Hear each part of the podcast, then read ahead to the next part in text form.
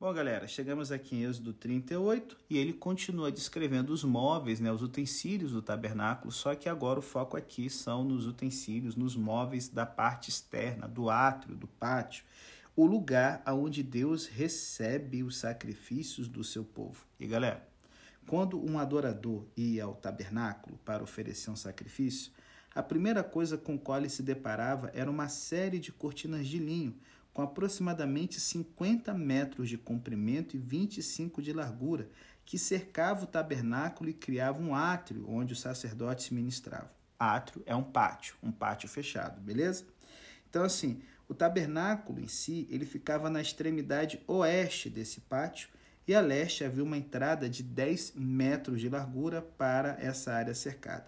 No pátio, os sacerdotes se encontravam com as pessoas que iam oferecer sacrifícios e examinavam cada animal cuidadosamente para certificar-se de que eram aceitáveis. O adorador colocava a mão sobre a cabeça do animal para identificar-se com a oferta, como Levítico 1 nos diz. Então o sacerdote né, imolava, né, ele dava um golpe certeiro na jugular do animal para que ele sofresse o mínimo de dor possível. Quando você corta a, a jugular de, de um, um ser humano, de um animal, em questão de segundos o cérebro entra em coma. E agora esse animal era oferecido no altar de bronze, de acordo com as prescrições que vamos ver em Levítico de 1 ao 7. Havia apenas uma entrada para a área cercada e, portanto, apenas uma forma de chegar ao altar de Deus. Quando Deus coloca uma cerca e determina uma entrada, ninguém tem autoridade de questioná-la e nem de mudá-la de lugar. Jesus declarou-se a única porta, como São João 10 nos diz, e o único caminho, segundo São João 14. O que explica porque Pedro disse: Não há salvação em nenhum outro, porque abaixo do céu não existe nenhum outro nome dado entre os homens pelo qual importa que sejamos salvos. Tá lá em Atos 4:12 para quem quiser marcar na Bíblia depois, beleza? E gente, na sociedade pluralista de hoje, Muitas pessoas querem acreditar que todos os caminhos são aceitáveis ao Senhor, mas essa atitude, essa atitude ela vai conduzir à morte, porque há caminhos que ao homem parece direito, mas no final dão em caminhos de morte, como o provérbio já nos alerta. E aí, voltando aqui para o texto bíblico, o altar de bronze era uma caixa oca, com aproximadamente 2 metros e 20 de largura e 1 metro 40 de altura, feita de madeira de acácia e revestida de bronze. Na Bíblia, o bronze com frequência é identificado com julgamento.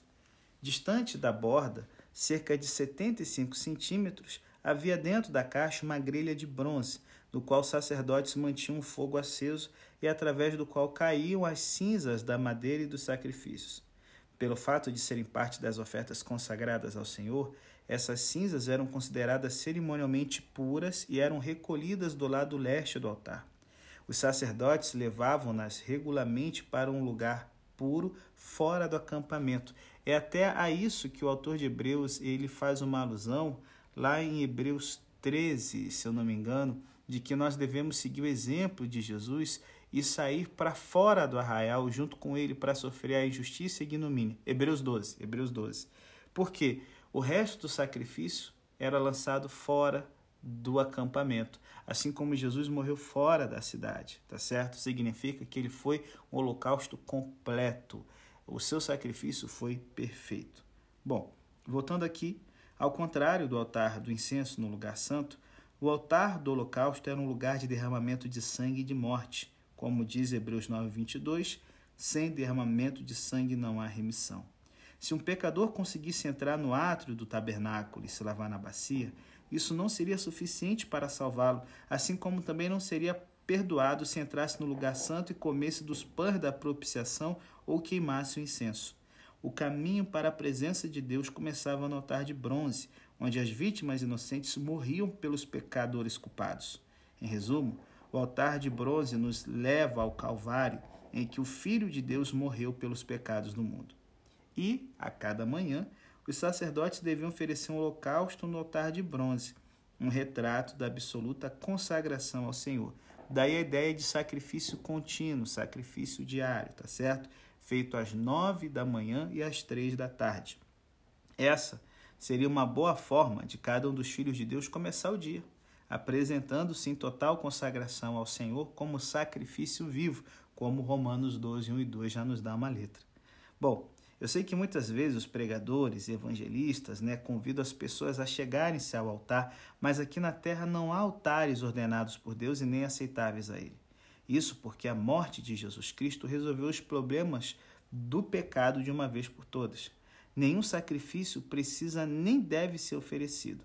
A Santa Ceia é uma lembrança do sacrifício de Cristo e não uma repetição desse sacrifício.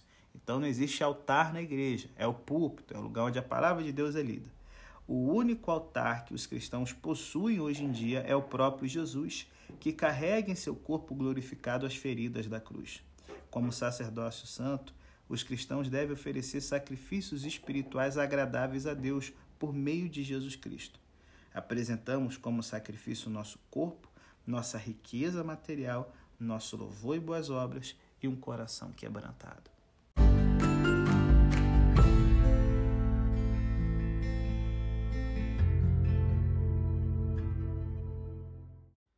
No verso 8 do nosso capítulo de hoje, nós temos um outro utensílio que vai ser é, dito em Êxodo 30, 17 a 21 é a bacia que ficava entre o altar de bronze e a tenda, o santuário propriamente dito, no pátio do tabernáculo. E qual era a mensagem que iria ser passada? Que Deus quer que o seu povo seja puro, já que os sacerdotes e levitas tinham de parar lá com frequência para lavar as mãos e os pés. Se entrassem na tenda ou servissem no altar de bronze sem se lavar primeiro, corriam risco de vida, galera. Então, assim, o Senhor não especificou nem o tamanho nem o formato da bacia, assim como suas instruções também não dizem como ela era carregada quando o povo se deslocava. O tamanho e o formato da bacia não eram importantes. O que importava de fato era o seu conteúdo. Dentro dela havia água limpa e a bacia era reabastecida ao longo do dia pelos levitas. Bom, na Bíblia, a água de beber é uma imagem do Espírito de Deus, como vemos em João 7, 37 a 39, enquanto a água para lavar é uma imagem da palavra de Deus, como vemos no Salmo 119, 9. A bacia, portanto, tipificava a palavra de Deus que purifica a mente e o coração daqueles que a recebem e obedecem. E aí nós temos aqui no capítulo 38 algo que não foi mencionado antes, certo? Os espelhos doados pelas mulheres para fazer essa bacia aqui. Bom, os espelhos no tempo de Moisés eram de bronze polido e tinham uma forma oval. Eles eram usados pelas mulheres do Egito, como em grande parte do Oriente Médio da época, e ó, desde tempos remotos, antes mesmo de Abraão aparecer em cena. Visto que Moisés parece não ter ordenado que se desse esses espelhos, as mulheres devem ter oferecido com espírito de consagrada abnegação. E olha, conhecer da minha esposa, doar um espelho, é, bota abnegação nisso. Sem dúvida, eram de grande valor e a dedicação deles a Deus foi, portanto, um exemplo de devoção. E sabe, gente, essas mulheres piedosas estimavam mais o adorno do espírito do que da aparência exterior, como 1 Pedro 3, 5 nos adverte. Sua dádiva testificou que amavam mais a Deus do que a si mesmas. E tem mais uma coisa: o fato da bacia ter sido feita dos espelhos dessas mulheres é prova de que ela tipifica a palavra de Deus, pois a palavra de Deus é comparada a um espelho, como vemos em Tiago 1, 22 a 26. De acordo com o sistema do Antigo Testamento, havia três formas de obter a purificação cerimonial: pela água, pelo fogo ou pelo sangue. Somos purificados da culpa do pecado pelo sangue que Jesus Cristo derramou por nós na cruz, e quando confessamos nosso pecado, esse sangue nos purifica. No entanto, quando desobedecemos a Deus, nosso coração e nossa mente tornam-se impuros por causa do pecado, e é a lavagem de água pela palavra, como diz Efésios 5:26, que nos restaura. Porém, os sacerdotes do Antigo Testamento tornavam-se impuros não ao pecar contra Deus, mas ao servir a Deus. Olha aí. Seus pés ficavam sujos quando andavam no pátio e no tabernáculo. Não havia piso né, de porcelanato nem nada, era areia ali, terra. E as suas mãos eram contaminadas ao manusear os sacrifícios e aspergir o sangue. Assim, suas mãos e pés precisavam ser lavados constantemente, e a bacia provia água para essa purificação. Quando estava com seus discípulos no cenáculo, Jesus lhes ensinou a mesma lição a lavar os pés deles. Aquele que confia que Cristo salva já se banhou e não precisa de outro banho, mas ao caminhar pela vida, nossos pés se sujam e precisam ser lavados. Não podemos ter comunhão com o Senhor se não somos purificados, e se não temos comunhão com o Senhor, não podemos desfrutar seu amor e nem fazer sua vontade. Quando confessamos nossos pecados, ele nos purifica, e quando meditamos na palavra, o Espírito nos renova e nos restaura. Está entendendo a importância da Santa Ceia? Eu sei que no meio adventista a gente não valoriza tanto, achando que todo mundo que se desvia tem que se rebatizar de novo. Gente, batismo é uma coisa séria, é um sinal da aliança com Deus. E muitas coisas que eu vejo, as pessoas querendo se rebatizar, é, é, são coisas assim que não foram um rompimento grave da aliança. Basta participar da próxima Santa Ceia do Lava Pés para que esse lavar, essa purificação possa acontecer, mas não só do ritual em si, por si, mas permitindo a palavra de Deus, o Espírito Santo fazendo esse processo.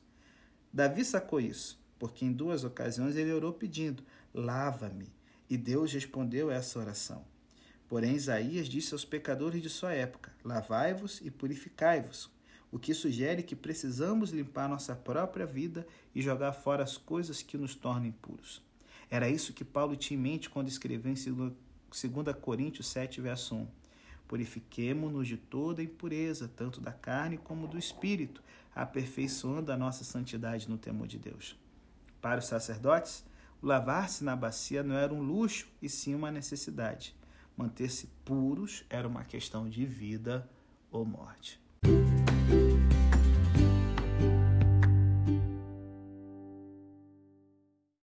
Aí, galera, depois de descrever o altar de bronze, a pia e tudo mais, dos versos 9 ao 20, né, está sendo falado sobre o pátio, né, do tabernáculo. E se você quiser saber mais, vá lá em Êxodo 27, podcast. A gente já falou das aplicações espirituais sobre o pátio e tudo mais, tá certo? Então, fechando aqui nosso podcast, do verso 21 ao 31, nós temos uma prestação de contas, rapaz. É descrito o custo do tabernáculo. E essa breve sessão ela é suplementar, não havendo qualquer paralelo em outro trecho bíblico, mas pressupõe a nomeação de Tamar como cabeça dos levitas e o recenseamento de Israel, que vai ser descrito no primeiro capítulo de Números. Esse trechinho aqui provê um sumário das ofertas trazidas para a construção do tabernáculo e nos fornece alguma ideia dos custos dos materiais, né? Então, assim, é, agora que a obra havia começado, foi compilado pelos levitas, debaixo da orientação de Tamar, o filho mais jovem de Arão, um inventário dos materiais doados. As estatísticas revelam quanto se engrandeceu e expandiu o centro de adoração de Israel. O material doado inclui um pouco mais de uma tonelada de ouro, mais de 3 toneladas e meia de prata e cerca de 2 toneladas e meia de bronze.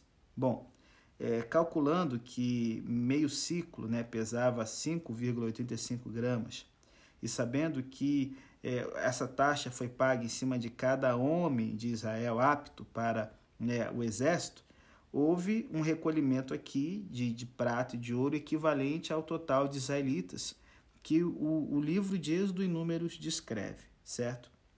E esse levantamento do ouro e da prata, você tem as ofertas voluntárias, né? Só que posteriormente essa taxa serviria para a manutenção do tabernáculo. Bom, embora a cobertura externa do tabernáculo, feita de couros de peixe-boi, fizesse a estrutura parecesse com a tenda de um beduíno de uma única cor, a riqueza dos metais para Israel indicava a santidade, a glória e a majestade de Deus que viera habitar entre eles. A casa de Deus, pois, indicava que ele era capaz de prover de forma abundante para os que lhe pertenciam. Ó Deus, que o Senhor possa conceder essa graça para a gente, de sempre olhar para sua casa, embora né, exteriormente pareça a tenda de um beduíno, por causa do, do último da última cobertura que havia sobre o tabernáculo, né? A cor de um couro de peixe-boi vai ser uma cor grafite, cinza, por aí. Sabia-se que o interior era a coisa mais valiosa. Então se liga, Deus não vê como o homem vê. Para de ficar jogando o livro pela capa.